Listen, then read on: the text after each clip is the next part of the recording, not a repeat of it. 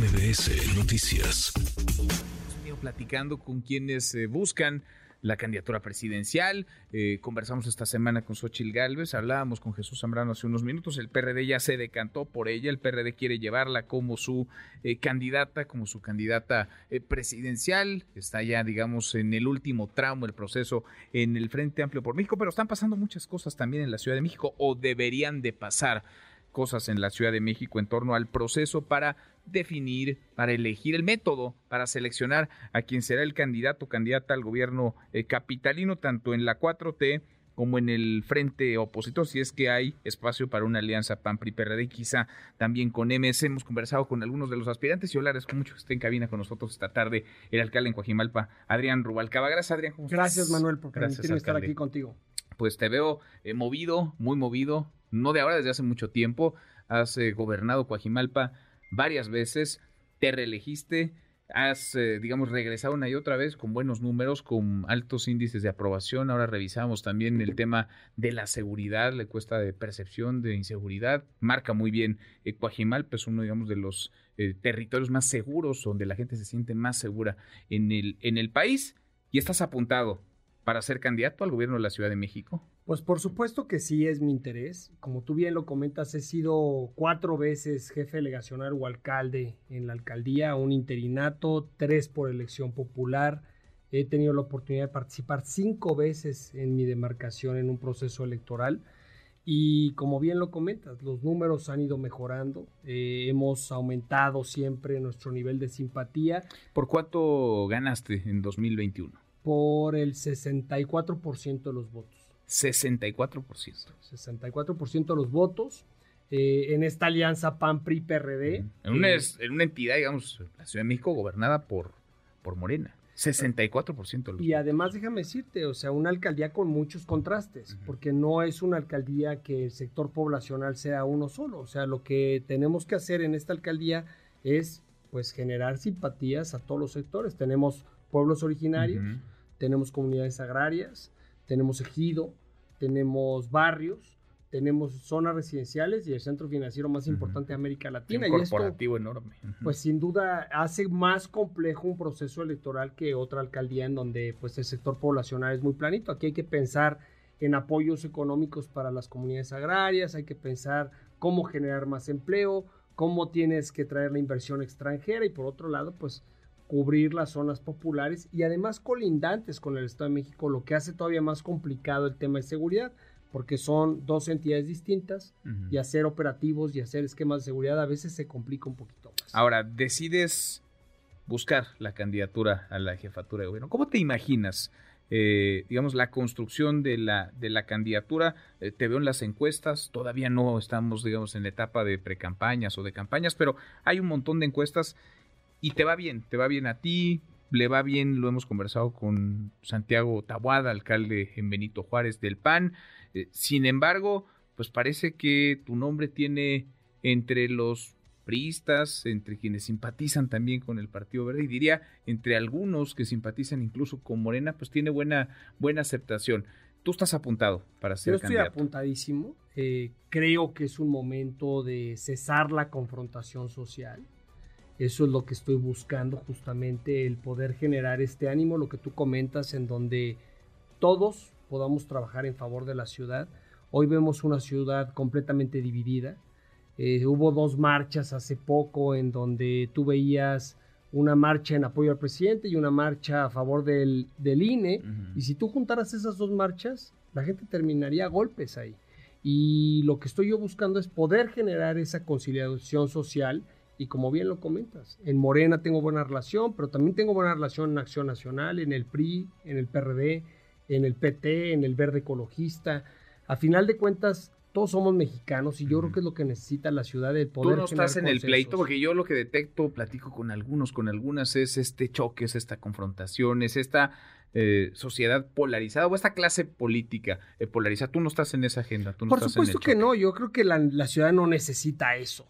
A ver, la crítica la hace el ciudadano. No se vale que desde la trinchera eh, administrativa o de gobierno política, cobrando un salario que pagan los contribuyentes, ocupes ese espacio para promocionar una confrontación para darte popularidad. Yo creo que los hechos y las acciones son las que hablan por ti. Eh, tú lo comentabas ahorita, Coajimalpa se convirtió en ser eh, una alcaldía muy insegura, en la alcaldía más segura. Hay muchos que dicen que sus alcaldías son muy seguras, pero los números son los que marcan, no la percepción, que es lo que nos, evalúa el INEGI. Lo que es la incidencia delictiva la marca la fiscalía y los datos duros del gobierno de la ciudad. Coajimalpa tiene una incidencia tan chiquita que pues estamos compitiendo con municipios súper pequeños del país. ¿Es la alcaldía más segura de la Ciudad de México? Sí, por supuesto, por mucho además. Porque cuando tú haces la evaluación del resto de las alcaldías, algunos hablan de cómo es la percepción. Una cosa es cómo me siento y otra cosa es cuántos delitos hay. En Coajimalpa tenemos una evaluación de los cinco primeros eh, en percepción a nivel nacional, pero en la Ciudad de México, conforme a los números, somos la más segura. Y déjame decirte, eh, esta dinámica de confrontación solamente daña a la ciudadanía. ¿Cómo logramos estos números en seguridad? Pues nos llevamos bien con el secretario de Seguridad Pública, hay coordinación con el gobierno de la ciudad, hay coordinación con el gobierno federal. ¿Eso me quita mi identidad partidista? Por supuesto que no. Lo único que me hace es que cuando yo estoy gobernando o estamos haciendo gobierno, pues ya se pasó el proceso electoral. Ahora vamos a enfocarnos a dar resultados a la ciudadanía. ¿Qué es lo que la gente quiere? La gente quiere resultados, la gente quiere salir segura, la gente quiere poder caminar sin que le vayan a robar sus cosas, sin que le vayan a asaltar. Más allá del pleito y del jalón y de la grilla, que puede ser muy entretenida, pero la gente quiere que quienes gobiernan, gobiernen. Y gobiernen bien, ¿no? Y, y cómo lo puedes hacer? Pues generando consensos. Mira, uno de los discursos que yo he escuchado que es muy común en la ciudad, que es el tema del metro decirle a la gente que el metro está mal, pues ya lo saben, el metro está mal. Pues el, el, utilizar este esquema para hacer política, yo creo que no es el más correcto. Yo creo, es mi opinión. ¿Por qué? Porque vamos a hacer el análisis real del metro, que es una necesidad de la ciudad. El metro funcionó bien hace 50 años. Y hace 50 años requería cierto presupuesto de mantenimiento. Se dio ese presupuesto. 20 años después, Siguió funcionando el mismo metro de 50 años que por cierto hizo el PRI. Siguió funcionando el mismo metro que hace 50 años se construyó. Se le metió más presupuesto. Ahora, el metro ya dio lo que tenía que dar. El decir que el metro no tiene mantenimiento es mentira. No no es verdad. Lo que es una realidad es que el metro ya requiere una reconstrucción de las líneas del metro necesitamos un metro nuevo. Entonces, decir que el recurso que se está utilizando en este momento es insuficiente es muy injusto, Manuel. Si tú compras un coche de 20 años atrás, pues no va a funcionar igual hace 20 años al día de hoy. Lo que sí tenemos que decir es, queremos que la movilidad mejore, pues tenemos que dar un metro nuevo. Entonces, el estar diciendo es que no le metieron presupuesto, no, al presupuesto se le está metiendo cada año más dinero. Lo que necesitamos es construir un nuevo metro. ¿Quién quiere decir eso? Nadie, porque no es popular pues una medida. Porque no reditúa, porque algunos piensan que no, que no reditúa, aunque pues creo que la gente agradecería se le hablara con más franqueza, con mayor eh, honestidad. Estoy platicando con Adrián Rubalcaba, alcalde en eh, Coajimalpa. Ahora, ¿por dónde te imaginas? ¿Estás en el PRI? ¿No estás en el PRI? ¿Estás con un pie en el PRI, con otro en la alianza? ¿Ves una alianza entre PAN, PRI, PRD en la Ciudad de México? ¿Estás tentado a irte con Morena? Sé que te han invitado en la 4T incluso. ¿Por dónde? ¿Por dónde, Adrián, construir la candidatura a la jefatura a de ver, Yo estoy en una alianza, una alianza que creo que puede dar resultados a la ciudad, una alianza conformada por el PAN, PRI, PRD, una alianza en la que confío que los resultados de gobierno pueden hacer que entreguemos buenos resultados, una alianza que en el proceso electoral ganó la mitad de la ciudad. Por supuesto que soy militante del PRI, eh, partido al que le debo mucho, me ha dado muchas oportunidades. Y como bien lo comentas, Manuel, si es cierto, tampoco es una mentira. He tenido ofrecimientos por parte de Morena, en concreto por parte de la jefa de gobierno, con la intención de que podamos construir algo. ¿Por qué se da este tema? Pues porque soy sumamente conciliador. No es porque que yo ganas elecciones, ganas elecciones, eres popular, te va bien, ahora nos compartía los datos de Coajimalpa. Pues un político así es un activo para cualquier para cualquier partido. Me imagino que en el PRI te están cuidando, ¿no? En el PRI, digamos, están eh, dando consideraciones para que tú puedas ser el candidato a la jefatura de gobierno. Me tratan bien. Eh, la intención de mi partido es que yo participe en el proceso. Eh, pues sin duda yo creo que hay muchos eh, postulantes hoy en día que tienen pues buenas intenciones, tienen buenos proyectos, tienen buenos resultados, pues que se pueden poner en la mesa, pero pues yo eh, en el PRI la propuesta soy yo y, y, eso me permite a mí pues tener esa capacidad de poder hoy en día pues platicarte los resultados que tenemos y decirte que con eso quiere contender el PRI. Ahora, ¿cómo te imaginas el proceso, el método para elegir al candidato? Porque vemos lo que ocurre en el Frente Amplio por México, digamos a nivel nacional, les han salido las cosas bien, hay dos finalistas, Ochil Gálvez, Beatriz Paredes. ¿Cómo te imaginas el método en la Ciudad de México? Bueno, tiene que ser democrático. Eso es lo que necesitamos hacer. No puede ser por, por dedazo, no puede ser una imposición. No un acuerdo, no un... No tiene que haber un método, tiene que haber un proceso de selección. Porque entonces pierde la esencia de lo que es la alianza. La alianza está hablando de la conformación de tres partidos políticos que lo que buscan es presentar un mejor proyecto para la ciudadanía de manera democrática. ¿Cómo le puedes decir a la gente? Bueno, pues la solución para que te resuelvan todos tus problemas es fulanito sin que la propia gente emita su opinión. Eh, necesitamos un método democrático Estamos viendo a nivel nacional el efecto que ha tenido el que podamos llevar este esquema a una, a una determinación por parte de la población. Esta situación de en donde podemos ver los debates, donde los actores políticos pueden emitir su opinión, sus propuestas, lo ha recibido muy bien la gente. Lo vemos hoy en día. Xochitl Galvez, Beatriz Paredes, inclusive una contienda muy cerrada por la definición de las candidaturas, pues es algo que la gente está aplaudiendo no tendría por qué ser diferente, sino que criticaríamos de los que están enfrente. Ahora, estamos en 25 de agosto. Vamos a 25 de agosto, están por terminar ya los procesos, digamos, tanto en la 4T como en el frente a nivel nacional.